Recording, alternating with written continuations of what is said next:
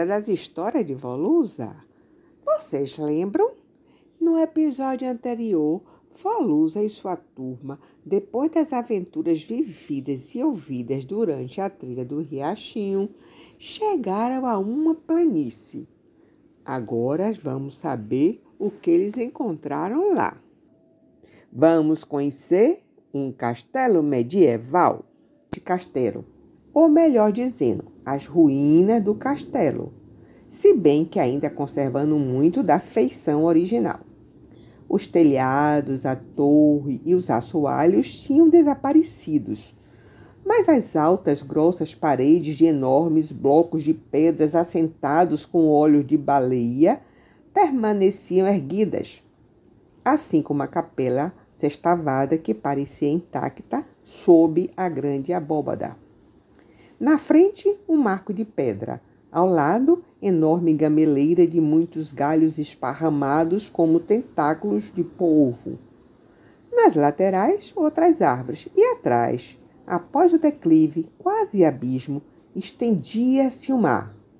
O mar de vários tons de azul, verde, violeta, resplandecia sob o azul intenso do céu. Visto assim, era só um lugar de beleza e paz. Mas entre aquelas arcadas e paredes escuras havia muito mistério.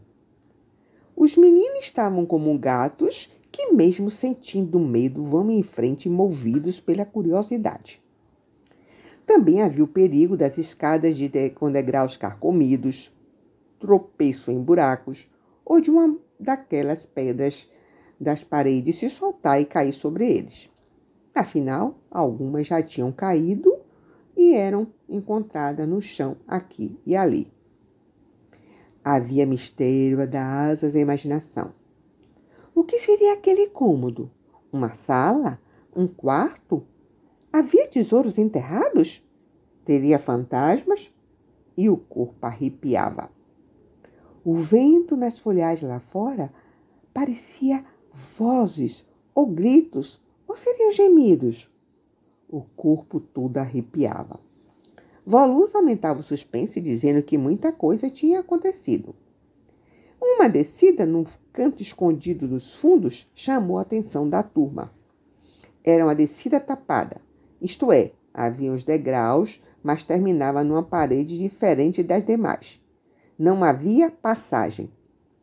A vedação era a coisa mais recente. Onde iria dar? Por que foi fechada?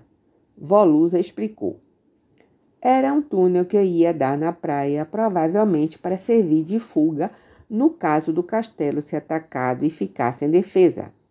Mas, segundo a lenda, o túnel teria lâminas afiadas e os escravos eram jogados lá dentro sem nem piedade. Vige, que horror! exclamou Matilde enquanto os outros arregalavam os olhos espantados. Puxa, quanta coisa deve ter acontecido aqui, né, vovó? Observou Mário. Neste deserto sossegado? Duda duvidou.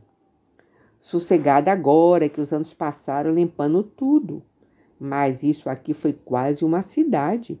E, claro, muita coisa sucedeu nestes séculos todos. A fortaleza era rodeada de moradias, de servos e de oficinas. Tinha olaria, estaleiro, casa de farinha, fora as plantações e criações. A movimentação era grande. Os primeiros senhores do castelo eram muito cruéis, massacraram aldeias indígenas inteiras e não perdoavam desobediência ou traição. Daqui partiam expedições à cata de ouro e prata, ou para combater invasores, ou para exploração de novas terras, onde iam deixando gado e meeiros. Aqui retornavam os aventureiros aos frangalhos, cabelos e barbas enormes, doentes e até moribundos. Isto quando voltavam, não sendo poucos os que ficavam pelas brenhas. E ainda havia as questões familiares recheadas de disputas, rebeldias, intrigas histerismos. Volusa falou, convidando a garotada para ouvir uma lenda local, sentados à sombra da gameleira. Ao passarem junto ao genipapeiro carregado de frutos, Volusa, brincando, disse. Geni caiu no chão, fez papu. Bem que podia cair um agora. Foi ela fechar a boca e o ginipapo caiu aos seus pés. A surpresa foi geral.